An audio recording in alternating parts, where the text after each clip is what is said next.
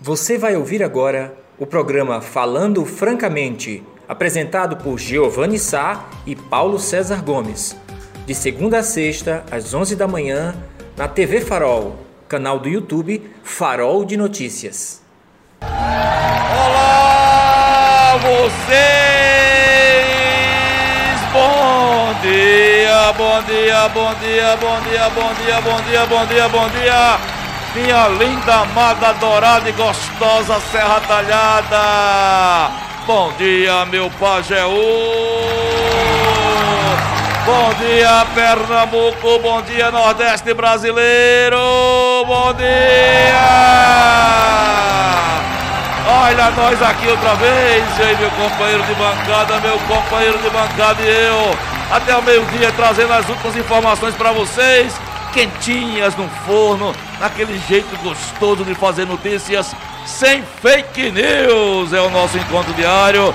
É, falando francamente no complexo de comunicação da TV Farol. É, faroldenotícias.com.br, faroldenotícias.com.br. Olha, só na malevolência, ó. Tchá, é, a pisadinha é essa, viu? É, não é piseiro não, mas a pisadinha é essa, Silvão, ó. E bom dia, bom dia, bom dia, planeta Terra. Bom dia, Via Láctea, nossa galáxia. Vamos lá juntos, hein, meu companheiro de bancada. E para dar os bom, o bom dia preliminar, o bom dia introdutório, eis que eu chamo um poço de sabedoria, um poço de sapiência, um poço bem profundo de solidariedade, por que não dizer um poço abastado de bondade. Ele, o meu companheiro de bancada, Paulo César Gomes. É, meu caro Giovanni, bom dia, muito bom dia aos amigos telespectadores. Fiquei com medo aonde esse poço iria dar. Confesso que trancou tudo aqui, viu? Um fechamento geral, um lockdown. De tanta bondade, de tanto poço sem fundo, é que me tremei aqui. Fiquei trêmulo depois desse literal pisoteio aqui de Giovanni Sá. É É o pisoteio. é, para alguns é, é os, pi- é os pi- os pisonheiros, Pisonheiro, pisonheiro. como diria um amigo nosso, sábio amigo. Mas enfim, Giovanni Sá, bom dia, bom dia aos amigos telespectadores, bom dia aos amigos aqui na produção, Augusto Lux e Silvio do Acordeon, levando qualidade de imagem, qualidade de som nesse programa que já virou mania é, em Serra Talhada e também região, falando francamente, mais uma edição hoje quinta-feira. É, dezembro chegou, mas me parece, meu caro Giovanni, que a gente tá sempre olhando um pouco o retrovisor É deste verdade. ano, né? Os É verdade. acontecimentos, eles refletem muito o que aconteceu ao longo do ano, é impressionante e é um ano que vira para 2021, mas parece que não passa. Você chegou a ver a, a capa a, da revista Times? Circulou no final de semana. Não, não, vi A não. Times é. A, a capa é sempre é marcante, né? A, revista Times é a revista mais lida do mundo. E eles colocaram assim, 2020 um X. Sendo assim, que é um ano é, que eles consideram é, um- o ano mais. o pior ano da humanidade. Um da- ano dos que a gente séculos quer recentes. esquecer, né? Um ano que a gente quer Exatamente. esquecer. Agora, meus amigos e amigo Augusto, Lux, eu estou prestando atenção nesta camisa do meu companheiro de bancada e ele vai explicar agora porque, excepcionalmente hoje, olha só essa imagem que tem. é, não sei se é uma múmia, não sei, ele vai explicar porque nesta quinta-feira ele veio para o programa com esta camisa, eu diria assim, um pouco diferente. É uma caveira, é a múmia, é o fantasma daquele do gibi. É, lembra, né? Que É diabo é curioso. isso? Na verdade, é, é essa, essa camisa Sim. foi minha cunhada que me deu de presente de aniversário. Sim. E ela só viu um conjunto de violões, né? São violões. São que violões, formam, é? que formam Ah, a, a caveira. Ela viu só os violões, não viu a imagem toda. Aí quando me deu, eu disse, ó, tá vendo que isso é uma caveira? Eita! Então não, vou, vou trocar a camisa. Eu digo, não, deixa eu É ficar. uma caveira elétrica. É, é homenagem É. a Bolsonaro. É, é, é o Bozo da morte. É o bolso da É, morte. Então eu quis homenagear, que tava fazendo piadinha. Tá vendo? Tava é, fazendo piada ontem com os vídeos, dizendo, peguei Covid. Foi, eu vi isso aí, eu vi isso aí, eu vi. É um palhaço, palhaço da morte. Por Então, isso que vocês, vocês implicam com a gente, dizendo que a gente pega muito no pé de Bolsonaro. Vejam só. O companheiro bancário está fazendo uma homenagem ao Exato, presidente, né? Justo, né? Amigos bolsonaristas. Com amarela, Amarelo, é, é, com violão. Amigos bolsonaristas, bota um like aí, não bote dislike, porque ah, essa porcaria do presidente está sendo homenageado hoje pro meu companheiro de É, bancada. pra ele é uma honra. Bote um like, bote um like, é isso aí. Amigos, mas agora o assunto é sério, Silvão. O assunto é sério e nós vamos começar nosso programa hoje fazendo uma reflexão e trazendo sempre para nós, porque a ideia é essa, companheiro de bancada, fazendo uma reflexão e trazendo sempre para nós. É, ontem nós fechamos o dia com 848 mortes por Covid-19 no Brasil. Ontem nós fechamos o dia com cerca de 40 mortes, foi 40 casos, né? Mais 40 casos de Covid-19 em Serra Talhada. É, me estranha. Primeiro eu quero, nós queremos ser solidários com todas as vítimas, as famílias das vítimas da Covid, quase 900 mortes em 24 horas, minha gente. Não é no mês não. Quase 900 mortes no Brasil em 24 horas. Eu não entendo em absoluto, porque nesse momento alguém, alguns brigam e insistem em dizer que é apenas uma gripezinha. A nível local, nós tivemos um secretário de governo recentemente minimizando, dizendo que estava perto de frear. Foi isso o termo É, que eu- até o Natal seria Foi esse o é. te- é isso, foi Estamos esse- num platô, né? Estamos isso é no uma platô de reta, baixa. É uma linha reta, é de baixo. No platô de baixa. Podem implicar o que quiserem com o nosso amigo, parceiro e colunista do Farol, professor Leandro Lucena, mestre doutor em estatística, que cravou o número de ontem. Cravou 5 mil, é, tá, tá por aí, vamos olhar, mas ele cravou, cravou na, na- na mosca a história, de, os casos de ontem. Daqui a pouco tem um vídeo dele ali que eu pedi para ele entrar numa uma coisa eu interpretar e outra coisa é ele como estu- estudioso interpretar também. Amigos, a coisa não está fácil. O senhor que está em casa aí, com medo de sair, a senhora também. Pensem que o que se dizia lá atrás, PC, e nós defendemos aqui, é, a não realização das eleições. Eu, eu não sei se você tem essa posição, eu, eu defendi é, abertamente. é, é, você bateu muito forte nisso. eu- Eu, defendi abertamente, você... Eu particularmente defendi a não realização das eleições. Não tinha, dava, um- dava um mandato mais de um ano aí ao prefeito, aos prefeitos. Mas aí está tendo uma- um rescaldo, né? Com todo respeito ao prefeito de Serra Talhada, que eu tenho o maior respeito, e é meu amigo, creio eu, na entrevista que ele fez ontem a um órgão de imprensa local, que foi repercutido no farol, ele não disse que não tinha a, é, os casos, a subida de casos não tinha nada a ver com o rescaldo das eleições. Eu não sei em que o prefeito se baseou para colocar isso, mas eu respeito. Mas eu acho que foi um equívoco essa sua fala. Foi um equívoco. Eu acho que tem muito a ver. Como eu acho também que, tem, que vai ter muito a ver se a partir de agora, no final do, na festa de Natal e Ano Novo, começar a pipocar. Porque não sou eu que estou dizendo, não. Eu não entendo de, infec de, de infectologia. São os infectologistas que estão dizendo e estão dizendo não saiam de casa. Fiquem em casa. Evitem as, as aglomerações. Evitem as aglomerações. Esse negócio de cedo, Natal, de peru, escambau. Faz tudo virtual.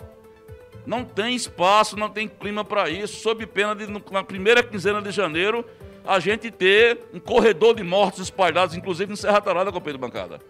Estou sendo dramático? Estou não. Estou sendo realista. E eu estou me reportando baseado no que eu estou escutando e que estou lendo dos infectologistas brasileiros, que são eles que têm responsabilidade para colocar isso. Inclusive, hoje, às 14 horas, eu estou participando de uma live. É, fui convidado por um, por um site que trabalha com jornal, de um site de jornalistas, que vai discutir com o doutor Drauzio, Drauzio Varela, Coisa Essa, boa, depois é. disponibilizar o link. É, Isso. Se, é, 14 horas. Mas é pelo YouTube, Instagram. Isso, é. Eu vou dar os detalhes para você depois. Ah, 14 certo. horas. Tem que se inscrever, tem que fazer uma inscrição antes. Certo. É, o Farol recebeu esse convite, eu vou participar. É, sobre o perigo de, das notícias em torno da vacina. Porque, francamente falando, o Bolsonaro. O, 900 pessoas quase, é, quase mortas em 24 horas e o cara pensando em tirar, pensando não, tomando atitude de desonerar o imposto para comprar arma. Vai! Escambau, rapaz. Não tem uma política de vacinação ainda. O Brasil não tem uma política de vacinação ainda, minha gente. Nenhuma, companheiro de bancada.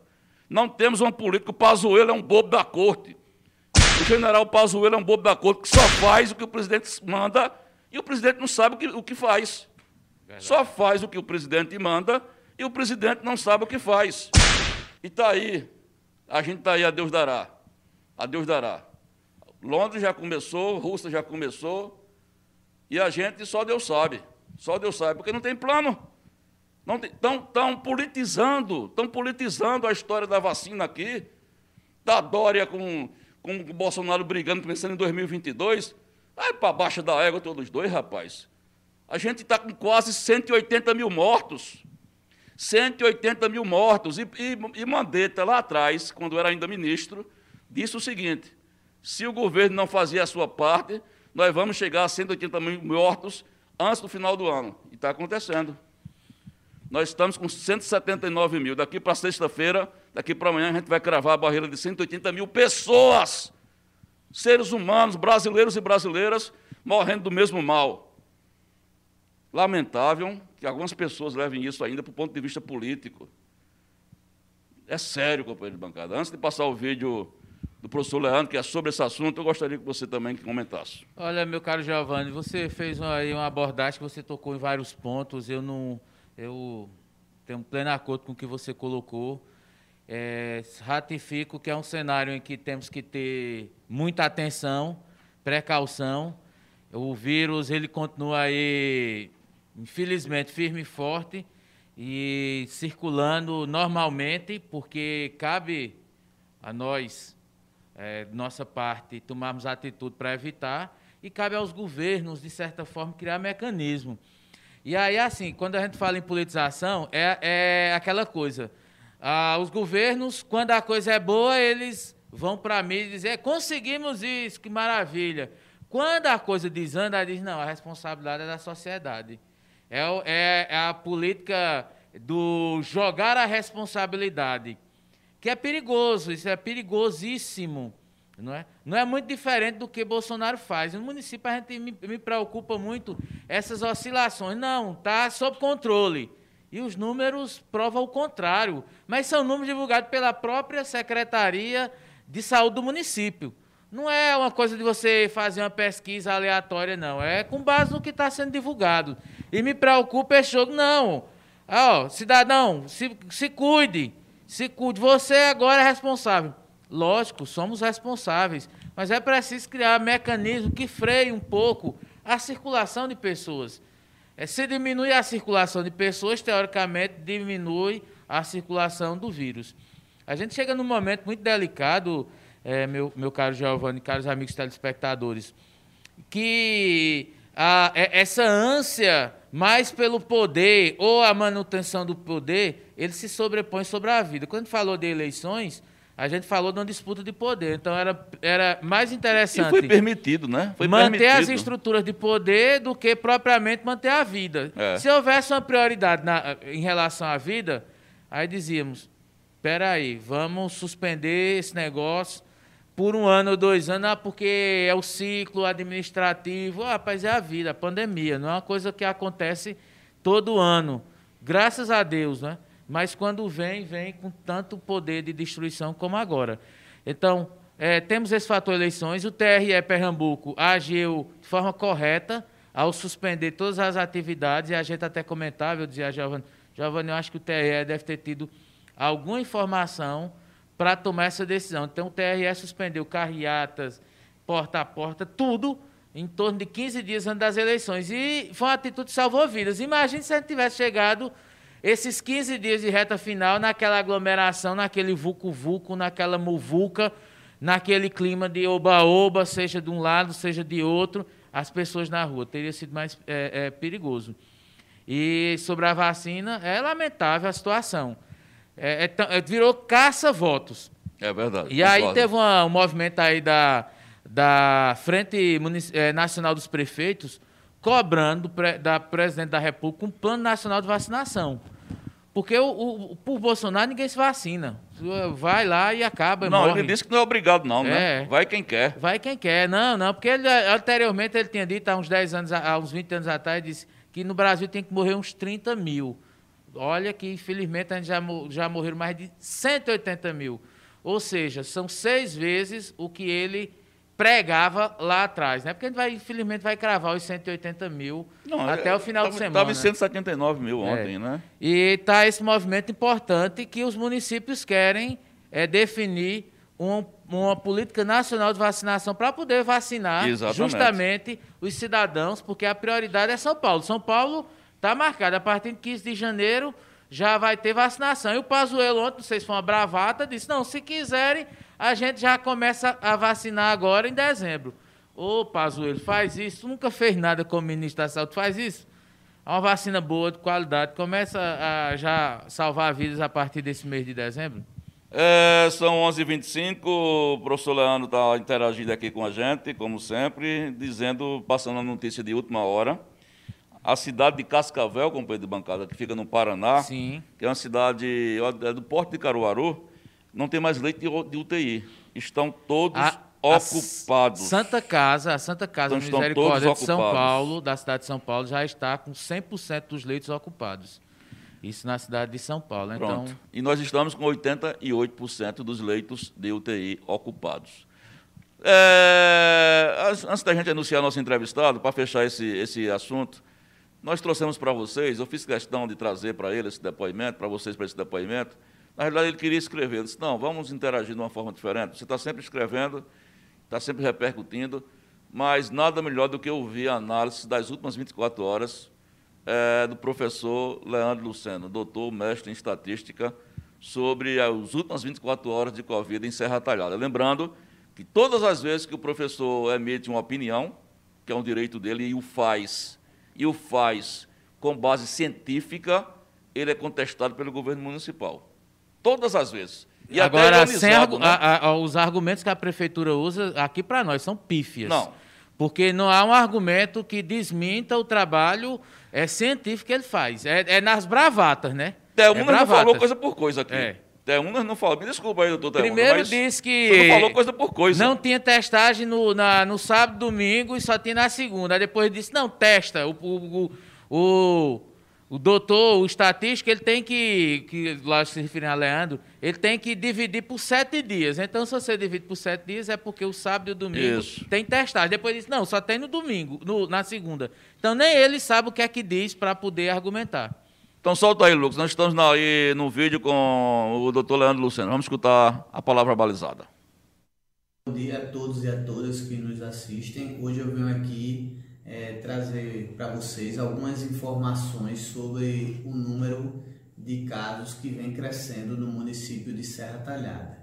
Só nessa semana já foram registrados 119 casos confirmados em apenas três dias é, levando a uma média de 39,6 casos diários. Né? Então, o município ele vinha numa crescente é, e passou pelos seus momentos mais críticos em julho e em agosto, onde foram registrados mais de 2.700 casos. Em setembro, é, foram registrados 758 casos e em outubro 388. Então teve uma redução aí de quase 50% no número de casos de setembro para outubro. Já no mês de novembro a gente te, voltou a crescer. Então é, o, o município ele vinha em queda e em novembro ele começou a crescer e foi registrado 500 novos casos, o que corresponde a quase 29% de crescimento em relação ao mês de outubro. Em dezembro, é, já foram registrados em apenas nove dias 206 casos, o que corresponde a 53% de todos os casos é, registrados no mês de outubro. Então note que a gente é, agora a gente está vivendo um momento de crescimento é, no número de casos de Covid. O que é que a gente pode ver é, na, na figura que eu vou mostrar a vocês agora. Então, como eu estava falando para vocês, note que o mês de maio e o mês de junho foram meses de início da primeira onda. Julho e agosto foram é, os momentos mais críticos, onde a gente teve o pico é, em meados de agosto e aí o, número de casos começou a cair até outubro. A partir de outubro subiu, começou a crescer né? Então, o mês de novembro, que registrou 500 casos, corresponde a um, um aumento de 29% no número de casos, e dezembro, que registrou 206 casos, corresponde a 53% do total de outubro. É, então, mostra de fato que estamos é, em pleno crescimento do, do vírus na cidade. O gráfico abaixo que eu vou mostrar para vocês, é, ele ele mostra de fato esse crescimento. Então, aqui era abril, maio, junho, julho e agosto, setembro, outubro, novembro e dezembro. Então, note que a partir desse momento aqui, os números começaram a crescer. Que momento é esse? É um momento é, após a eleição a gente vê esse crescimento. Note que esse, essa acentuação que temos aqui é igual ao início da primeira onda e o número de casos que foi observado é, hoje, é, ele foi observado no dia 10 de setembro. Então, note que a gente está de fato no crescimento. Outro, outro indicador que mostra crescimento é o indicador de média móveis que a gente pode ver nesse gráfico em vermelho. Então esse indicador ele está em 23,6 casos diários em média e esse número de 23,6 casos ele só foi contabilizado em 20 de setembro. Então note que a gente voltou a crescer é, a gente vinha em queda até aqui, onde foi registrado uma média de 4,1 casos diários e após isso começou a subir novamente o número de, de casos, indicando crescimento. Hoje, é, a variação que a gente tem da média móvel de 14 dias atrás é de 29,6 indicando o crescimento, já que entre menos 15% e 15% é estabilidade e abaixo de 15%, de menos 15% é queda. Então, como a gente tem 29,6%, a gente está em crescimento, em alta no número de casos, corroborando tudo isso com a tese da segunda onda aqui no município. Pronto. É, nós fizemos questão de trazer, ele foi muito didático, inclusive, né? como sim, bom sim. professor, né, PC? É, eu pedi a ele para ele ser muito didático, ele foi muito didático, muito direto, não tem dúvida. Chama, me chama a atenção, ele, ele provou, mostrou e provou que nós estamos numa tendência é, de alta. Está dizendo, de forma científica, o que eu disse atrás, que é, começou a acontecer um crescimento pós-eleição, não é?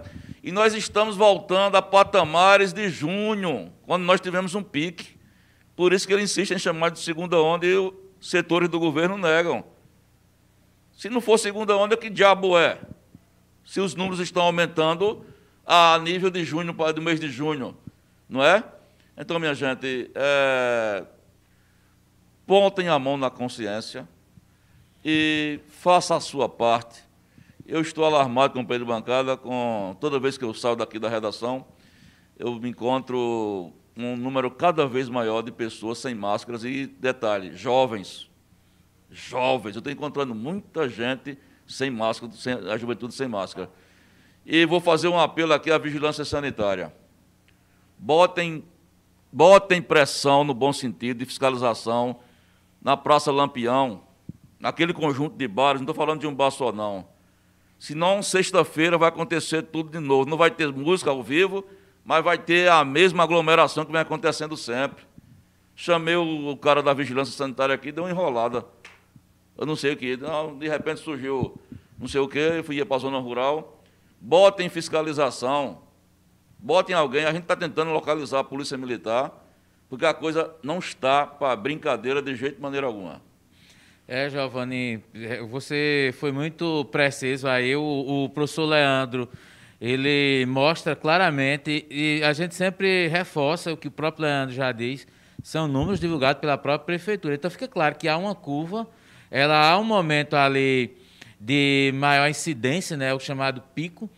Aí depois ela começa a descer. Aí chega um momento, né, entre ali pontualmente, entre final de setembro, é, início de outubro até o final, aí vem aí, é, novembro, que é a eleição aí volta a crescer. E no momento, o gráfico ele pontua para cima, ele não está no sentido de fazer uma curva. Exatamente. Não é? O que poderia dizer, não, isso é uma marolinha. Não. Se ela manter esse cenário e a projeção ela, ela, ela é muito pontual nesse sentido, a tendência é, é crescer. E veja, não é um movimento que acontece especificamente em Serra Talhada. Ela, ao meu ver, ela é no aspecto nacional e até mundial, porque está acontecendo em praticamente todo mundo. Ou seja, é, aumentou a circulação de pessoas na rua, aumenta novamente a curva. Diminui a circulação de pessoas, o vírus, ele deixa de circular com tanta força e aí diminui o número de contaminados. O que foi que movimentou novembro? As eleições. O povo foi para a rua, carreatas, porta a porta, aquela coisa. E aí a, a, o vírus circulou com maior força, bateu em algumas pessoas que estavam imunizadas, outros foram assintomáticos, mas pegou algumas pessoas que foram identificadas. Então, essas pessoas, teoricamente, que a média móvel, vão repassando e movimentando para outras pessoas, e que a gente preocupa. Agora, jovens é um negócio complicado, né? Porque esses discursos de negação, eles pegam muito forte no jovem, infelizmente. Então, enquanto a gente diz, use máscara, aí chega alguém e diz, não, está sob é. controle, não precisa usar. Porque eu vejo, é. você fala da, da Praça Lampião, mas a concha acústica ali, meu amigo, é, é um absurdo. Eu frequentei a concha, né? É, você tá mais é, ali. Mas é, é, é, demais. Eu vejo os alunos saindo com farda da escola. Estão na escola, estão usando a, a máscara. Mas quando saem, tiram a máscara e vão andar aí. É, com... É então é, é complicado, né? Isso. Amigos, a gente vai sair para o primeiro bloco comercial na volta com o nosso entrevistado que já encontra-se aqui nos estúdios da TV Farol, o secretário de Meio Ambiente, Ronaldo Melo Filho, popular Ronaldinho. É aquela pauta de a gente fazer uma, um balanço do ano da pasta, as expectativas dele se ficam, não ficam no governo Márcia Conrado. E tem uma bronquinha que a gente vai mostrar para ele de surpresa aqui do assunto da Borborema, de uma denúncia que a gente recebeu hoje, tem a ver com a pasta. Vamos discutir também a questão das queimadas que estão cada vez mais frequentes porque o povo toca, toca tanto fogo no lixo e não sofre punição, que é da área da pasta dele também, enfim, um balanço do meio ambiente aqui em Serra Talada. Sai daí não, que na volta tem meio ambiente e tem uma novidade também para vocês. Está acontecendo agora uma reunião sobre o SAMU, é, com o um representante do Ministério da Saúde, que resolveu aparecer, e os prefeitos eleitos é, de alguns municípios que vão ser é, geridos. O que, vai, o que é que vai acontecer? Eu vou dizer para vocês na volta é, essa reunião que está sendo, inclusive, liderada pelo vice-prefeito Márcio Oliveira. Sai daí não, que tem muita coisa para vocês. Esse negócio do FAMU pode ser que destrave. Olha nós aqui outra vez, 11 horas e 41, você está sintonizado no programa Falando Francamente, seu encontro diário com o complexo de comunicação da TV Farol. É, faroldenoticias.com.br, 60 mil acessos diários, cerca de 2 milhões de acessos por mês, graças a Deus e a vocês, que de manhã, de tarde e de noite nos ajuda a fazer um farol diferente sem fake news. Olha, deixa eu dar uma dica para vocês primeiro aqui. Essa dica é para você que é empreendedor, viu? Que quer investir no seu negócio com as menores taxas do mercado. Eu falo da Finsol. Na Finsol é Black Friday durante todo o mês de dezembro com crédito Finsol Max. Olha só que maravilha. No valor de até 125 mil reais liberados. É. Aproveite essa oportunidade e ligue agora ou mande um zap para esse telefone aqui. Preste atenção. 999980683. Vou, dividir, vou repetir. 999980683 e deixa a FISOL financiar o seu sonho de empreendedor. Final de ano, você está com seu negocinho aí, é, com as ideias bonitas, boas, para terminar, para começar o, o, início de ano. Mas está sem dinheiro, rapaz, acabou, acabaram os seus problemas. É só ligar para a FinSol, taxa de juro lá embaixo, e você turbina aí o seu comércio para passar o ano novo é, bem bacana e fazer e ganhar mais dinheiro, é claro, né? Bom, amigos, como, conforme nós tínhamos anunciado, nós temos a honra agora de receber ele, que é um jovem aí, que chegou na pasta meio que assim, meio acanhado, né, para falar, para dar uma entrevista. Né, o pessoal não conhecia direito. Rapaz, será que esse menino vai dar certo? E não é que deu? Ronaldo Melo Filho, Ronaldinho. É, né, a gente está fazendo essa série de, de entrevistas com secretários. Começamos é, na segunda-feira foi com o Pedro Bancada. Foi, Tiago Tiago Tiago Oliveira, que deu uma entrevista bacana com a gente, fez um balanço da sua parte da agricultura. E hoje estamos recebendo ele numa, numa, numa, num assunto que nunca fica velho, num assunto que passou a ser prioridade, que trata-se de sobrevivência, e no momento que Serra Talada está sofrendo muito, porque o que tem, francamente, o que tem, ontem mesmo nós noticiamos queima de lixos, queima de, de ontem entrou é, uma onda de fumaça dentro dos leitos de retaguarda, aqui pertinho da redação, onde num terreno baldio é, alguém tocou, ateou fogo e te, teve que tirar dois pacientes de lá. Essa matéria está completa no farol, mas só que isso vem acontecendo sucessivamente. A gente vai saber de Ronaldinho, entre outras coisas, quais são as penalidades, se existe fiscalização para quem toca fogo. Ó, o senhor que está aí, é, o carro do lixo passou, não passou o lixo, você pegou o lixo e jogou e foi, resolveu tocar fogo. Não pode não. Tá? Isso é um dos assuntos que a gente vai tocar é, entre você, entre outros, além, além do balanço. Né? Ronaldo Melo Filho, muito obrigado por ter aceito o convite. Seja bem-vindo aqui na TV Farol. Eu já queria que você começasse já fazendo um balanço mesmo do ano. A ideia é essa, né? O balanço da sua pasta. Se ficou. Você vai fechar o ano com aquele sentimento de dever cumprido. É, se o tempo está curto, se você vai deixar a pasta até 31 de dezembro é, com alguma sensação de que faltou alguma coisa mais, enfim. Vamos começar por aí. Bom dia. Bom dia, Giovanni. Bom dia, meu amigo professor Paulo César. Primeiramente, quero agradecer ao espaço Nós que aí, sempre parceiro. E parabenizar aí, né, por essa inovação. TV Farol. aqui. Até olhei você ter aqui, vi, a, vi as câmeras de rapaz, só agora foi ruim, Só foi ruim subir a escada, né? Mas é tá verdade, novinho, cansou. aí frequenta a academia, é. tá, tá, inteiro. Mas quero agradecer a vocês aí, novamente, pelo convite, para a gente poder compartilhar um pouco do nosso trabalho e tratar sobre as problemáticas de Serra Talhada, né? Principalmente na questão ambiental, que acho que é um dever de, de todos nós como cidadão Isso. e responsabilidade. Bom, Giovanni, eu particularmente, e, sei que o sentimento da minha equipe é que a gente entrega essa, é, essa gestão aí, finaliza essa gestão com o sentimento de dever cumprido. A gente tem, tem desenvolvido um, uma infinidade de trabalhos aí nas questões ambientais e com certeza é, deixamos um legado muito positivo para a Serra, tem avançado bastante. A gente tem uma secretaria nova aí, né? Acho que cerca de seis anos, que tem mais que com. Você está desde o começo?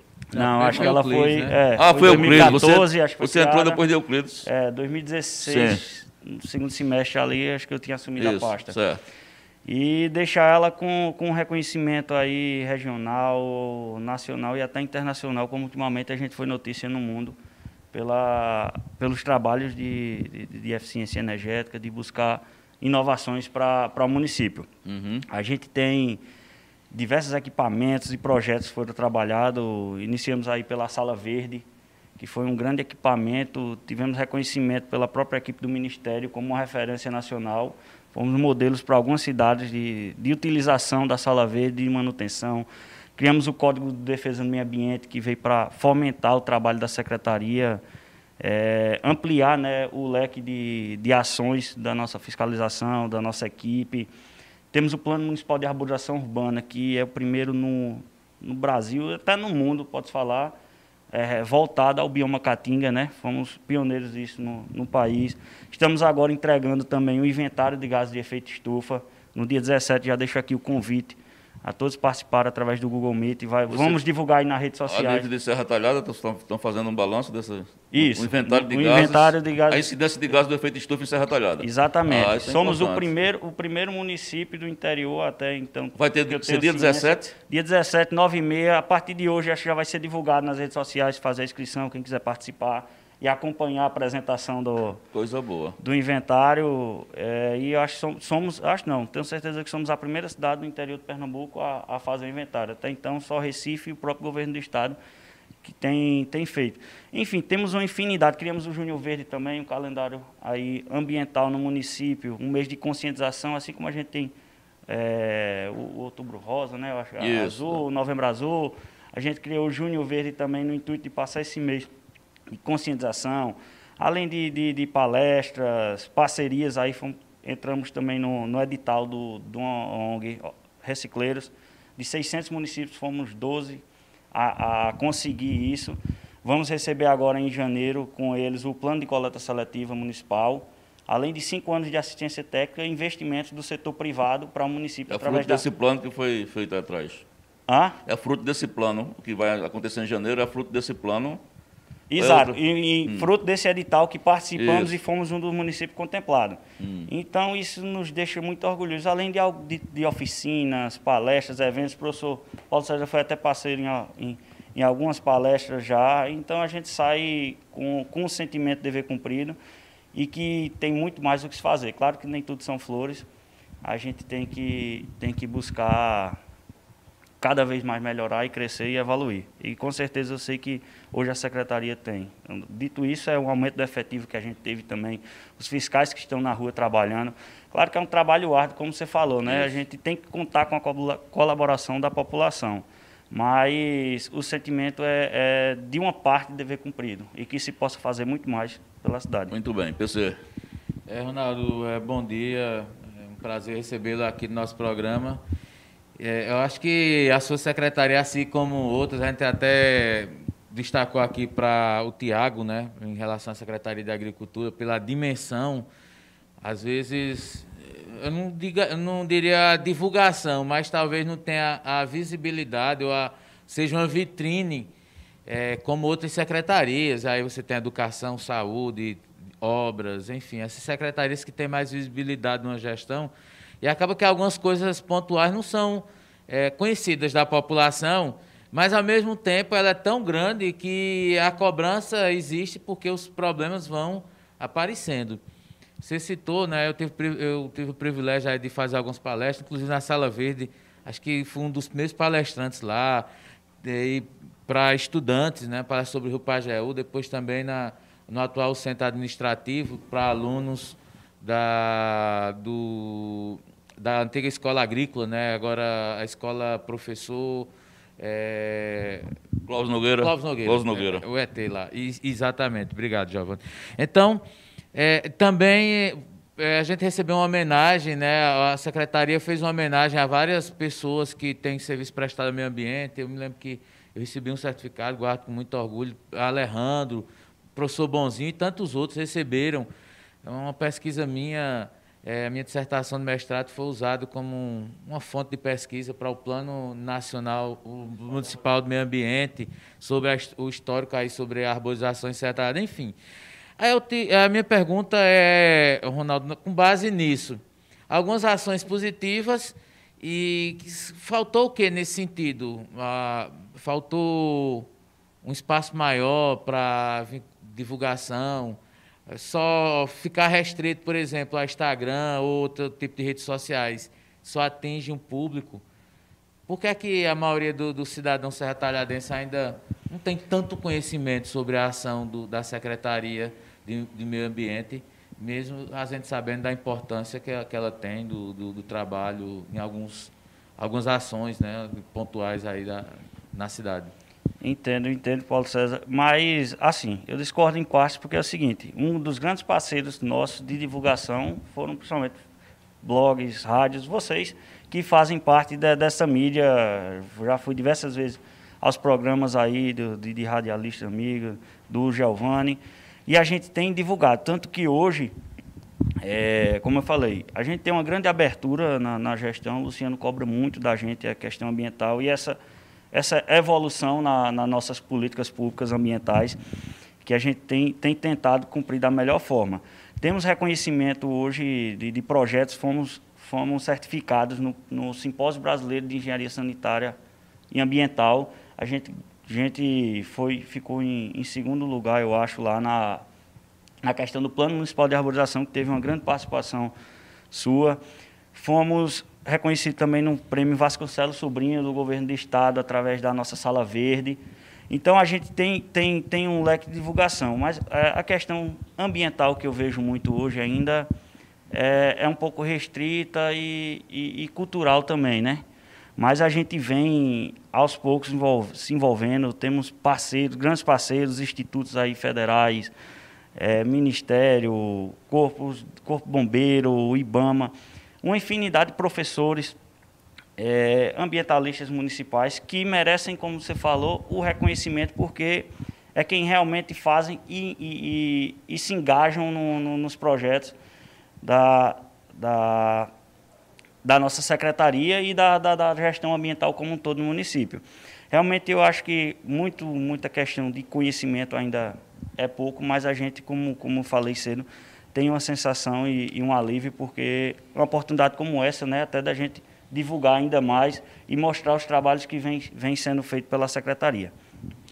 Agora, Ronaldinho, vamos indo direto ao ponto, e aí já falando dos problemas, né? Porque os problemas nessa área apesar do, dos avanços da secretaria, os problemas se acumulam e eu diria que uma boa parte da população é, talvez tenha uma, uma parcela de culpa. Vamos nos reportar sobre as queimadas. Né? Tá cada vez mais frequente. Claro que vocês não são bombeiros, quem, quem apaga as queimadas são os bombeiros. Mas aí existe, uma, existe lei, me parece que é no código. Não é no código de ordem. A, a lei de crimes ambientais. Pronto é, esse fato está cada vez mais corriqueiro de, de nós vermos bombeiros são chamados para acabar focos de incêndio de lixo. Terrenos baldios estão aí, pelo menos no bairro onde eu moro, o ABB, o que, tem, o que, o que mais tem é terreno é, aberto com lixo jogado dentro. Qual o que é que o município tem feito para coibir esse tipo de coisa? Há punição para quem queimar, quem fazer queimadas, se há, quais são as punições se alguém tiver é, presente numa situação dessa, ele tem algum telefone, estou fazendo isso, é uma pergunta de leitor que já fizeram para a gente. Se tem algum telefone para se denunciar alguém que erradamente ateou fogo em alguma coisa, queria que você mostrasse para a gente. É crime, né? Se é crime, qual é a punição e como fazer para apontar quem está cometendo o crime? Exatamente, Giovanni. É, infelizmente, a, a, prática de queima no município tem sido a, de alta incidência. A gente tem trabalhado com os fiscais aí diariamente em, em, parceria com a Guarda Municipal. São quantos fiscais hoje, desculpa? Hoje a gente tem 11. 11 fiscais. É, que rodam diariamente no município, manhã e tarde, tentando coibir. Só que queimada, queira sim ou queira não, é, é, é complicado, porque... A gente, quando chega no foco, já não tem nada e muita gente que, que, que a gente pergunta ou não viu ou não, não sabe quem foi.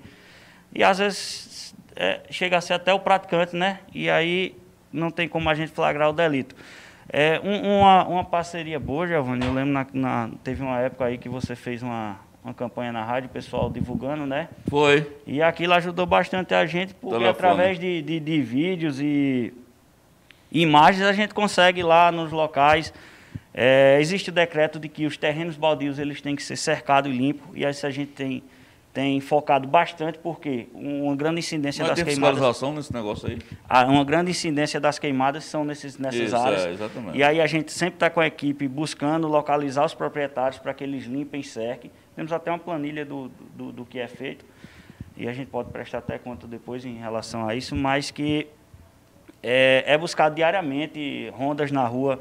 O pessoal fazem rondas para isso. Quero até agradecer e parabenizar o trabalho do do, dos bombeiros, como você citou aqui, uhum.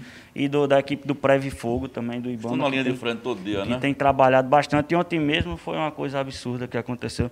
Nossos fiscais participaram junto lá da... Desse caso da, do hospital? Exatamente. E ontem, quando começou a queimada, eles já estavam lá, ajudaram a, a, a apagar o um, um incêndio. Mas que, infelizmente, é uma prática que a gente não pode responsabilizar só o município. A população ela tem que ter ciência que, que, que a queimada está afetando ela mesma as questões ambientais e, e, e, e, demandas como essa é de responsabilidade de todos, não, não do município, não de A e nem B, mas de todo mundo que possa trabalhar em conjunto. Então, é difícil a gente só chegar, é, é, buscar o, o, flagrante lá, não encontrar ninguém se a, se a população não tem a ciência disso. A gente tem trabalhado bastante educação ambiental nos colégios sobre queimadas, temos trabalhado as cartilhas, foram trabalhadas mais de 7 mil cartilhas até hoje, distribuídas dentro delas a questão do crime, da, da, da, da queimada, da prática ilegal de incêndio, mas eu não vejo só como negativo também. A gente tem dados de, de várias questões ambientais que têm diminuído ao longo do tempo. Mas, como disse, secretaria, uma secretaria nova e que a gente vem avançando bastante. E com certeza, a, a, cada dia mais, os problemas eles sempre vão existir, né? Vocês Mas... têm uma estatística de, de multas mensais, tá? assim, de cabeça, tu lembra alguma coisa? Se, tu citou Não, aí porque... 11 fiscais, mas é. tem ideia assim, olha, a gente aplica por mês 4, 5 multas, tem ideia? Não assim? relacionada à queima, mas porque boa parte é fiscalização e notificação, né? Ah, certo. É. Agora, para a questão ambiental, na, na lei de crimes ambientais lá, incêndio é pena, de, de, de, reclusão, de cadeia chega de dois a seis anos, além das multas, né? Eu acho que a gente teve até um caso há um certo tempo atrás que os bombeiros foram acionados e o, o responsável estava no local e foi conduzido à delegacia na época. Onde uma queima, né? Exatamente. É, isso é interessante. Tem um telefone? Sim, vamos lá. Deixa eu, deixa eu só filar aqui. Fila aí, é, esse telefone é da Agência Municipal do Meio Ambiente, está à disposição, a gente sempre, sempre gosta de, de passar. É o 99667 1234. É fácil. É, 9, código 87, viu, gente? 99667 1234. 1234. É da Agência do Meio Ambiente. Ele é o WhatsApp municipal. também, se Exatamente. quiser mandar foto, é. se quiser. É uma é. espécie de denúncia também. Exatamente, para facilitar o nosso acesso com a população e que, eles, que a gente possa tentar agir e coibir ações como essa o mais rápido possível. Ô, Ronaldinho, essa pergunta do PC, eu fiquei curioso para ter o desfecho, porque ontem a gente Fizemos, nós fizemos a matéria e Jéssica, que foi a repórter, a gente teve dificuldade que era para localizar Ercílio, é, é da alçada de Ercílio, assim, essa coisa de, de, ontem, né? E a gente não conseguiu falar com Ercílio. É, vocês já, já foi, já descobriram quem foi que ateou, que ateou fogo, já tem uma noção de quem foi que, que praticou aquele crime ali ontem?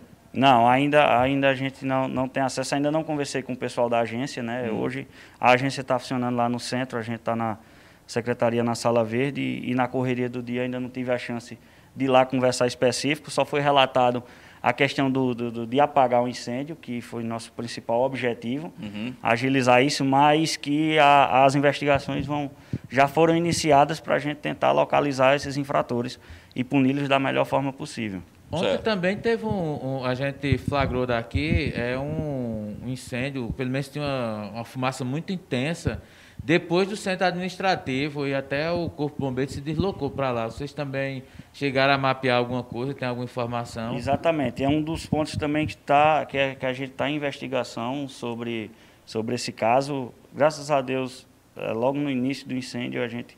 Era terreno baldio lá? É, a equipe já estava, já estava ciente e já acionou o Corpo Bombeiros para que a gente pudesse coibir e aí sim iniciar uma investigação para que a gente possa é, notificar e punir os responsáveis.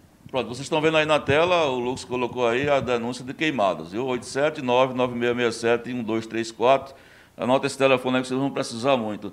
Agora, é, ainda dentro da, da retrospectiva e de perspectiva para 2021, você falou na história da, da, da, reciclagem de lixo, que é uma coisa, né, PC, que os, as médias e grandes cidades já estão fazendo isso há muito tempo. Porque não deu certo em Serra Talhada ainda esse trabalho bacana de, de reciclagem, do ponto de vista de política de governo. A gente tem ações isoladas de catadores, né? mas assim, uma, uma, uma, uma ação efetiva do governo de orientação, de tambores nas ruas, enfim. Por que não deu certo ainda nesse período? Não, a gente não digo que não deu certo. A gente tem uma cooperativa hoje que já foi modelo no estado em, em relação à coleta seletiva. A gente trabalhou um certo tempo os PEVs também, que era o ponto de entrega voluntárias no, no município. Hoje eles estão em, em alguns pontos, é, prédios específicos, porque a, a gente Sim, viu... Mas não era para estar mais popular, não? Não era...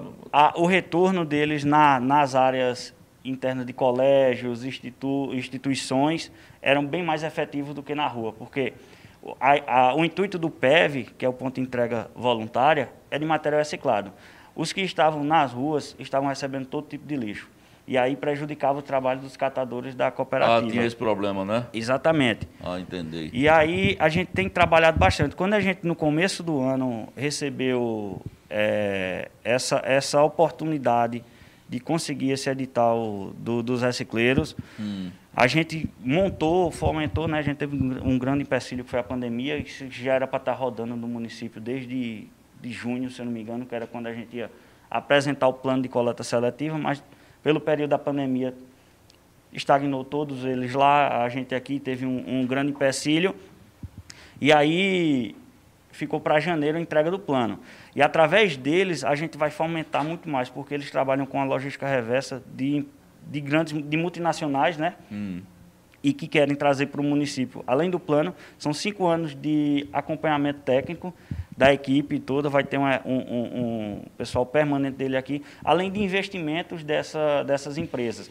A gente está terminando de preparar caminhões para ir para a rua, voltarem para a rua, né, para a coleta seletiva, mas a gente ainda dá, não é 100%, mas a gente funciona de uma forma bacana a coleta seletiva hoje através da cooperativa. Pronto, deixa eu dar, deixa eu dar antes do PC passar as, as participações e a pergunta, deixa eu dar minha justificativa porque eu fiz essa provocação. Eu era repórter do Jornal do Comércio ainda nos anos 90, correspondente, e eu fui designado para ir em Mirandiba na época de Nelson Pereira, que Nelson Pereira foi prefeito. E eu fui fazer uma matéria que foi capa do Jornal do Comércio, porque Nelson, naquela época, nos anos 90, ele foi pioneiro é, nesse trabalho de coleta seletiva, que era uma das características do PT, né, PC? Isso. E o que me marcou até hoje, a imagem que eu cheguei ao chegar em Mirandiba, foi aquela praça principal com uma carreira de baldes verde, de azul, amarelo, verde, tudo separado, uma coisa bonita, rapaz, bonita de se ver.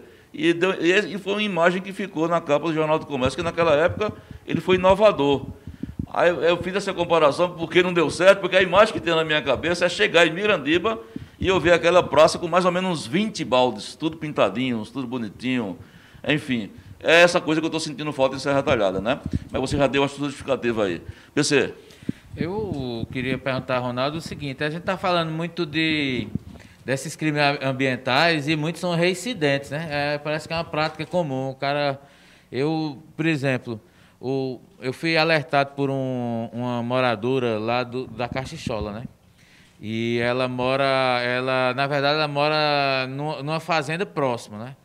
E depois da ponte lá da, da, da linha férrea, tinha um, um, depósito. Então a gente fez as matérias, fui com o Marcos, o, o Farol publicou, a gente fez o registro. E a secretaria foi lá, limpou tudo e botou uma placa. E aí, curioso é que você passa e as pessoas já começam a jogar embaixo da placa entulhos. Mas não é só ali, é em toda a área ali, do, depois da, da, da ponte da, da, linha férrea, lá na Caxichola, é um lado e outro são usados como depósito. Recentemente eu passei, tinha um resto de sofá, tinha cadeira. Em frente do shopping fizeram isso, é, frente do shopping. E aí eu, eu me pergunto, porque aí tem a questão do, da, da, da educação e tem a questão do, de ser a residência porque às vezes a gente não tem a, a punição, lógico, você falou a dificuldade de identificar. E aí eu, eu te pergunto o seguinte: se a gente tivesse hoje um, um circuito de, de um sistema de segurança através de câmera, de monitoramento, seria possível identificar, por exemplo, é, é, esse caso da cachola de um resto de um sofá, certamente foi levado na carroceria de, de, de, um carro. Era mais fácil identificar e dizer, ó, pronto, temos a placa do carro, Vamos atrás do, do cidadão dizer, ó, jogar lá é um local que não pode. Não acha que poderia ajudar em alguns. Esse caso, por exemplo, aqui do, do incêndio é, perto do pronto-socorro. Isso. É, de repente tem uma câmera que pudesse identificar o movimento de uma pessoa chegando e ateando fogo. é, e que poderia ter causado um incidente maior, porque duas pessoas passaram mal e que estavam justamente internados se tratando da Covid. Não, com certeza. É, e até temos relatos de situações como essa. Por isso que a gente conta muito com a parceria da população e como eu falei lá que no, na, na, na, no, no, projeto que você fez lá do blog ajudou bastante, porque uhum. ajuda a gente a identificar. Através de câmeras lá na. Lá, um, um, exemplo, lá na Luzia Ferraz, na avenida, através de câmeras das casas que a gente conseguiu, através de investigação, conseguimos identificar o pessoal que quebrou os IP lá. É, nós colocamos, inclusive, esse vídeo Isso. no farol. Exatamente. Foi. Então a gente. Mas teve é, condição, Ronaldo, naquele caso ali? A gente não conseguiu ainda localizar a pessoa, até porque a câmera estava difícil. Mas a hum. gente conseguiu, de uma forma, expor a, a, a sociedade a situação. E aí, queira sim ou queira não, acho que coíbe muito, muito ações desse tipo. Quando a gente consegue. É, mostrar quem, quem expor, quem, né? É, exatamente, expor o, o infrator. Dizer, é, um crime, é um crime, é um é criminoso, é né? Um criminoso. É Tem Mas, participação aí para você? Ah, sim. É, vamos lá, rapidinho aqui. Tem, tem o um pessoal, é Aparecida Marques, bom dia, bom dia, dona Cida. É, Célia Novaes, bom dia, Giovanni Paulo Célia, abraço. É, João Feitosa está acompanhando. Bom dia, comunidade do Farol. João está lá em Recife. Márcio Barros, bom dia, Márcio jovens pajelzeiros da Pedra do Sino. Aí. Valeu, Machão. É, Márcio, um abraço. Está lá em Recife acompanhando. Divaldo Lima, bom dia, Giovanni Sai Paulo César. Que Deus abençoe vocês e dê sabedoria para conduzir esse programa. Corretor do Arte, bom dia, né? O perfil do, no YouTube. Leonardo Lima, ele cita aqui que é os auges da, da Covid no gráfico professor Leandro, é, justamente no término da eleição. Edivaldo Lima, Giovanni, já. É, Giovanni Sá, gostei do seu comentário a respeito das medidas do Bozo, zerando imposto de importações das armas. Esse é um dos governos genocida. Tu é doido. Márcio Barros, quando vamos entrevistar mais prefeitos da região do Pajeú? Próxima semana, a gente está começando, Márcio, é. É, esse período com os secretários, mas a gente vai fazer para a semana. É, provavelmente Luciano Bonfim de Triunfo vai estar Isso. com a gente aqui na semana que vem. Só lembrando, entrevistamos já o prefeito eleito de Mirandiba e de, de Santa, Santa Cruz da Baixa Verde. Verde. Isso. Joélia Social, leio todas as entrevistas do professor Leandro no Farol e em todas as análises estatísticas ele foi assertivo. É, Joélia Social, isso aí não há fiscalização não, Giovanni está é, tá comentando a questão do meio ambiente, a opinião dela, da Joélia. Ela está dizendo que não há fiscalização. É, isso aí, não há fiscalização, Giovanni. Então ele está é, tá se referindo a alguns pontos que, segundo ela, acho que se referem às queimadas, é, que tem pontos que é na zona rural. Isso. Né? É, e Valdemir Júnior, primeiramente a saúde, a gente falando sobre a pandemia, né? as decisões envolvendo a, pandemia. João Feitosa, todo incêndio é provocado ou uma parte é autocombustão? Uma pergunta aí para o Ronaldinho. Eu acho que boa parte daqui do, do município é provocado. É, Pelo né? que a gente tem acompanhado aí, é, grande parte aí, com certeza, é provocado com, com o intuito realmente é, de, Pelo menos as matérias que a gente tem acompanhado, 100% tem sido provocado. Exatamente. É, a gente escuta muito os bombeiros. É, ainda tem algumas perguntas, mas a gente já falou disso, sobre essa questão de autocombustão, e me veio à mente não pela situação é, de autocombustão, mas pelo crime. É, com relação à mata da pimenteira, havia uma, um indício de que se sabia quem era o responsável. Houve algum desfecho lá daquela, daquela situação? Isso, um... o parque ele tem uma gestão própria, né? Sim. Através da CPH, um parque estadual. E aí o caso a gente ajudou lá em, em, em tudo que eles precisaram, mas o caso levou a, pela CPH, foi levado pelo, pelo governo... Do governo do Estado. Exatamente. O Márcio, é, o Márcio pergunta, o Márcio Barros, o maior problema é o investimento é o investimento em pessoal e na usina de reciclagem e no aterro sanitário. Uma educação ambiental leva pelo menos 20 anos, mas tem de começar nas escolas. É, tem, tem informações como é que está essa situação da usina, aterro sanitário? Tem, tá não, hoje, hoje o, o, o resíduo sertalhado é levado para Salgueiro, um aterro sanitário que é que é certificado pela CPRH. É, falando aí em educação ambiental, a gente tem dados. Essa semana a gente estava em reunião né, e levantando alguns dados. Só no, ano, só no ano 2019 foram feitos 123 eventos, entre palestras, oficinas, seminários. Isso fica a cada praticamente três dias uma ação da, da, da secretaria com, com a população. Então a gente tem trabalhado bastante a educação ambiental, tem sido um foco. E é como eu disse, a gente queira assim ou queira não está caminhando em passos de formiga, em passos lentos, mas que está tendo um, uma evolução. Não está na, parado. É, na, na, apresentação do, do professor Weto, lá na, no Plano Municipal de Reabilitação, ele apresentou alguns dados sobre a questão de podas e supressões de árvores no município entre 2016 e 2019. 2016 e 2018, se eu não me engano. Hum. E ele mostra realmente a, a, a diferença gritante, assim falar, da diminuição de podas, podas drásticas, de supressão, que houve com os trabalhos. Então, isso mostra que os trabalhos eles vêm sendo feitos aos poucos, mas que vem sendo feito e que vem dando resultado. Mas que, como sempre, a tecla que eu bato é que a gente precisa da, da, do apoio da população, da contribuição. Não adianta nada você reclamar que jogaram lixo na sua porta, que tem um terreno do lado, mas se você é um praticante disso que vai passando na rua, joga lixo ou joga, ou joga seu, seu lixo após o carro passar. Então, acho que a gente tem que, tem que se dar as mãos em relação a, a isso e ser, e ser parceiro e distribuir as responsabilidades das questões ambientais no município. O, o, Ronaldo, é, você falou aí da questão de poda, mas também tem aquela, aquela retirada brusca de. É, a supressão. De, a supressão, né? É, eu me lembro que seu João Duque, o pai do prefeito Luciano Duque, chegou a ser multado. Mas além dele, assim, eu digo seu João porque repercutiu muito, né? O fato de ser é, é pai do prefeito, enfim. Mas além de, do, de seu João, alguma outra. Existe alguns outros casos de pessoas muitos, que fizeram. Muitos. Diariamente há casos de, de, de, poda, poda. Supressão bem menos hoje. Certo. Se a gente tiver... Mas é, é a multa em dinheiro, pecuniária, ou é como é? é só a depende? Da, depende da situação, porque a gente tem uma grande incidência aqui de, de, de ficos e nin, né? Isso. Que são aves exóticas e acabam danificando.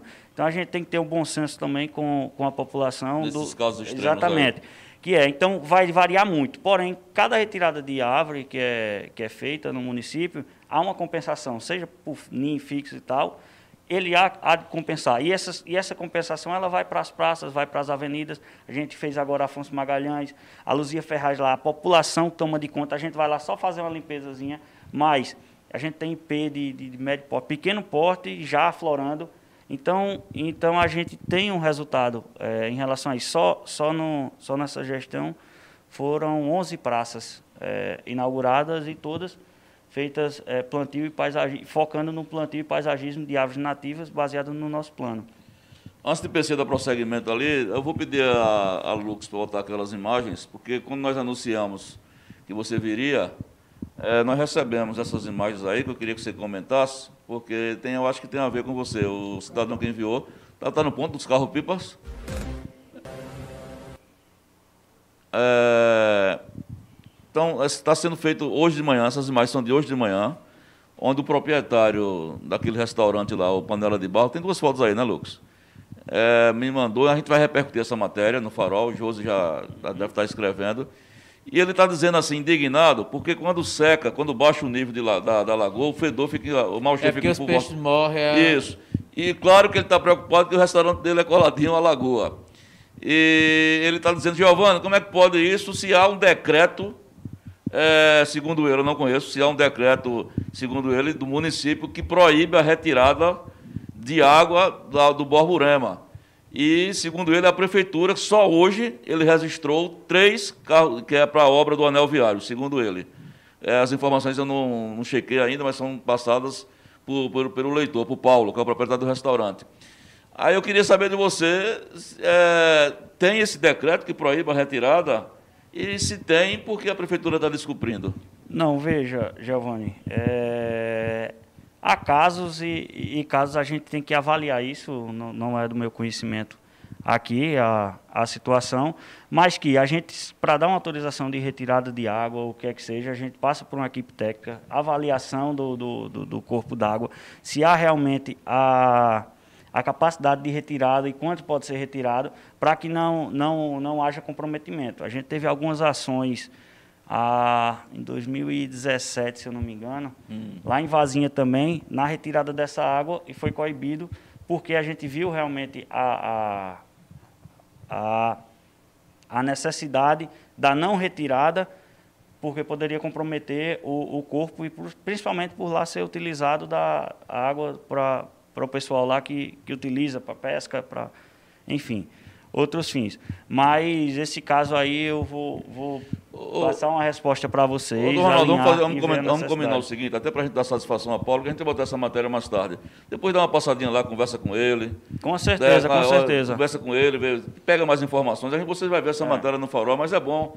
Né? Ele é um cidadão, está preocupado. Né? Não, e, é porque, e no, verdade... nosso dever é esse. A gente está tá aqui para ajudar e Pronto. tentar uma ação dessa, se não for, não tiver uma orientação, ela pode comprometer a, a história do bioma, né? Porque ali Isso. em torno do Borborema, Exatamente. é a questão do bioma, não é só o peixe, tem a questão da, do, da mata ciliar no entorno do leito, Exatamente. tem a questão de outros animais que vivem e se alimentam ali, né? Da, da do, do, dos peixinhos que vivem em torno. Enfim, mas é, é uma situação aí e é importante seu retorno para a gente poder ter um desfecho mais concreto da, do que está acontecendo lá. Tem um, um, O Márcio faz uma reflexão interessante. Ele faz, é, fala o seguinte: mal, é, mais adiante. O Gabriel Barros diz o seguinte: vai ter festa amanhã, festa do ano, isto pode. pode festa não, de quê? Tá, tá citando uma atração tá, aqui. Tá proibido. É, é o negócio do esticado? É. É, o esticado encolheu. Pode não.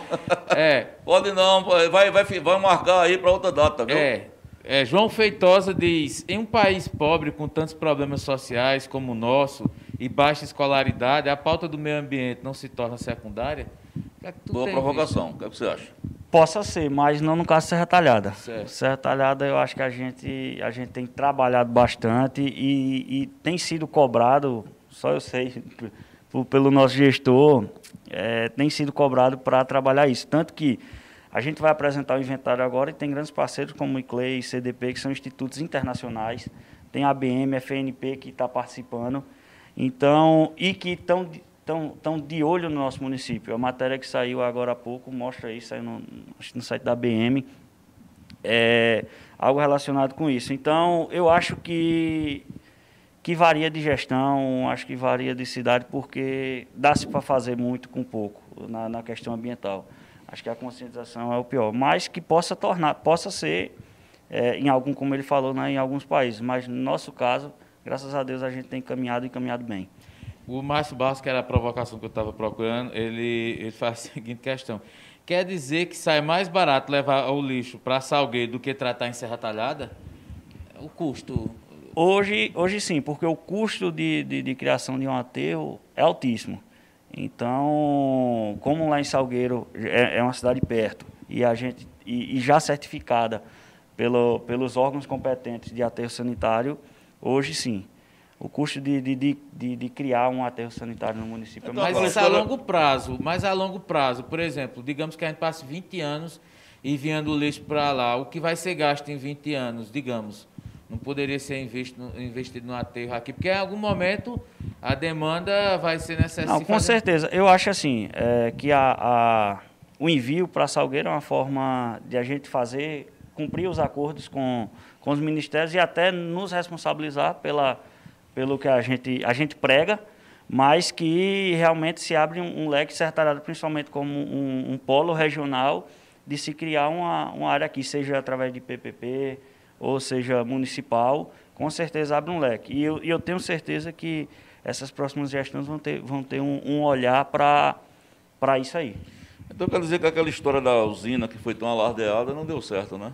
Não, infelizmente não, não houve cumprimento né, hum. da, da parte de, de, de, algumas, de algumas situações do, do empresário e para que a gente pudesse alinhar da melhor forma e da forma mais correta possível, o nosso lixo foi decidido levar para Salgueiro porque já, já, já estava organizado e a gente tinha, tinha que cumprir é, essa agenda, né? A gente tinha essa responsabilidade. Mas chegaram a produzir aqui em Ceará algum daquelas gosmas, que a gente não sabe nem o nome, aquele negócio verde, não era um...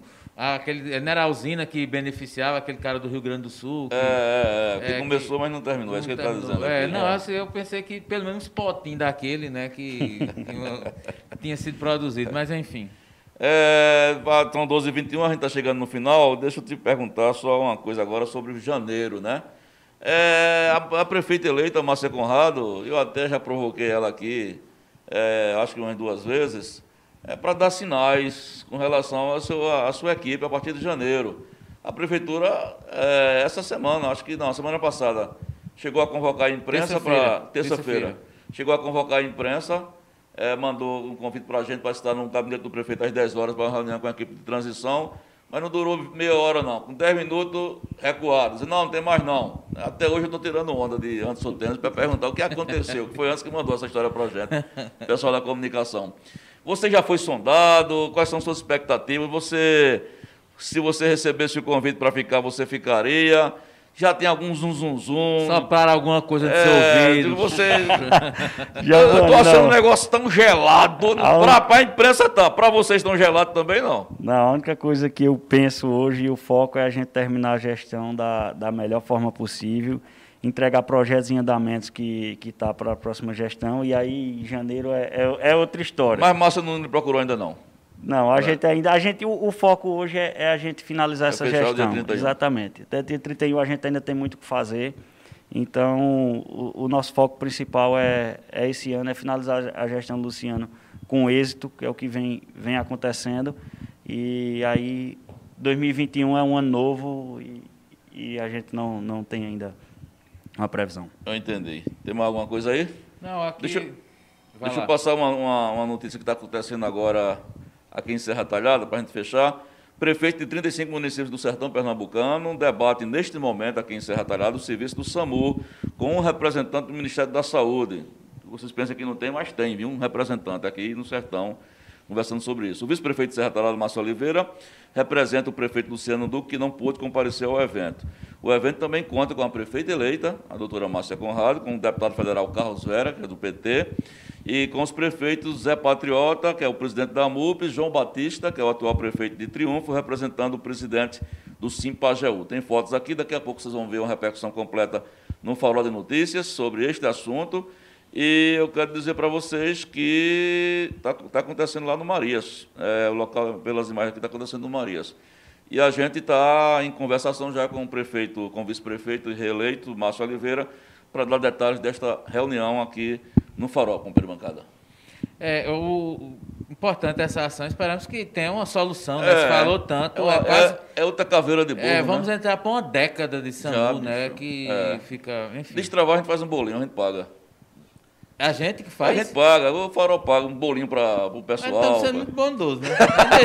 Mas tudo bem, bora, vamos, vamos saciar é, a, nossa vontade de comer bolo. É. Márcio, para encerrar, Ronaldo, ele, faz ainda um comentário sobre o aterro, né? Ele disse: se o aterro for localizado no meio do caminho, aí sim seria mais adequado. Queimar lixo. É, aliás, aqui vem o Pedro Roldão. Queimar lixo Pode fazer denúncia? Ele está perguntando. Pode. Com certeza. Olha o telefone tá aí. Telefone, é, telefone está aí e a gente está à total disposição com a equipe lá para receber denúncias e, e, ser parceiro da população. E né? se que for na zona rural, aí fica mais gente... complicado, mas pode também ligar, não pode? Pode ligar Isso também. A gente WhatsApp tenta... também? É, exatamente. Pronto, Você pode mandar vídeos, áudios e a gente tenta responder o mais rápido possível para que a gente possa, em parceria com a população, resolver esses problemas ambientais do município. Pronto? Ronaldo Melo Filho, popular Ronaldinho. Parece muito com o pai, né? O Ronaldo Pai. Tá, o Rex sabe bexiga. É, tá cheio de ruga, velho. Tu tá, olha, eu tô dando de 10 a 0 em tu. É, eu vi uma foto de Ronaldo. Mas, rapaz, o Ronaldo é meu Mas, contemporâneo. Ronaldo, você foi vaidoso, Seu rapaz, pai tem o quê? 54? 54, oh, eu sou mais velho é. que tu, ó, mas isso é uma vergonha, pô. Mas eu vou fazer vergonha aqui, não. Ronaldinho, velho, muito obrigado, viu? Uma conversa muito boa. Vocês vão ver a repercussão dessa entrevista daqui a pouco nas páginas do Farol de Notícias. E quero agradecer a você, desejar boa sorte. E vamos ver se você emplaca também em 2021, né? Eu acho que você tem currículo para isso, mas depende da gestora, né? Muito obrigado, meu irmão. Agradeço as palavras aí, agradeço a vocês também o espaço é, aqui para que a gente possa falar um pouco do trabalho, né? Como o Paulo César falou no começo, questão de divulgação e um ambiente como esse a gente possa é, disseminar o máximo de, de informações para que a população tenha ciência. Fica aqui meu agradecimento, estamos sempre à disposição. Pessoal, o telefone passou aí um bocado de tempo lá na, na, na, na matéria, se puder deixar de novo. Sim, certo, e vamos a gente, deixar sim. É, e, e vamos trabalhar para a gente terminar um, fechar um, uma gestão com chave de ouro, que é o que a gente vem, vem fazendo na, na nossa gestão ambiental, nossas políticas públicas, políticas públicas ambientais. Muito bem. Daqui a pouco tem uma repercussão de um protesto que teve é, agora de manhã com dos artistas é, aqui em Serra Talhada. Tem foto de Marcos Rodrigues, insatisfações com relação a esse decreto governamental. Me parece que também insatisfações com relação à lei Aldir Blanca. É uma matéria que será feita pela repórter Josi Souza. Daqui a pouco vocês veem essa cobertura completa também no Farol. Com... Até a Cisão estava lá. É, o velho está é, porque é, é eu acho que tem a ver com a questão dos shows, né? Dos shows, né? É, aquela suspensão é. no final de, de, ano e ele deve estar solidário ao setor que ele faz parte, é. né? Ele é um. Mas, deixa eu dizer a tua, Cisão, ô velho, sai de casa não, bicho. Fica em casa, bicho. Pelo amor de Deus. Tu, tu ainda fica no meio da rua, no meio dos Olha a cara do sanfoneiro dele. Olha a cara, a cara do sanfoneiro dele. Ô, rei de forró. Manda os meninos na frente, feita a guerra. É. a guerra só vai o recruta. tu é o general. Tu é o general. Tu fica atrás só dizer o primeiro bloco. Segundo bloco. Tu fica só dentro de casa na grade, só olhando. Só tu caiando. Um abraço, Cisão. Maior respeito para você, com, com você, viu? Amanhã, 11 horas da manhã, eu e meu companheiro de bancada e meu companheiro de bancada e eu encerrando a semana do Falando Francamente. Lembrando é, já pode anunciar? Pode sim. Que sábado vai ter a estreia. É, a reestreia. É a reestreia. É a reestreia, né? É a reestreia. Programa com meu companheiro de bancada, programa solo, é, Checkmate. Checkmate, é, vai ser sábado. Entrevista com o incomparável radialista Francis Maia, falando de tudo é sobre futebol só, né? É, a gente falando sobre a, o profissionalismo, a, a, essa decadência do futebol profissional em Serra Talhada, ele fala sobre as narrações dele, a ameaça Isso. que ele sofreu de de, de ser preso aí numa cidade, porque tava. Olha aí. É, as confusões. É porque anda de maleta, né? Imagina. O rei das fosse, das é, muletinhas. E conta a história de futebol. Se emociona a falar de seu Baião, né? Que foi uma das vítimas de, da Covid aqui em Serra Muitas histórias, viu? Muito boa a entrevista. Então tá imperdível amanhã. Vai ser antes do programa do Farol, sábado. Que, é, que é um sábado, que acontece de 11 horas. Vai ser antes, a gente vai divulgar. É... Oi? 10 e meia. 10 e meia, pronto. 10 e 30 do sábado, estreia, reestreia. Reestreia. Checkmate. É o segundo programa piloto. É o segundo, é o segundo. segundo tá em fase de teste ainda. Até amanhã, muito obrigado pela audiência de vocês. Daqui a pouco tem repercussão dessa matéria, é, dessa entrevista com o Ronaldo Melo Filho. Até amanhã com mais um entrevistado aqui conosco. Tchau.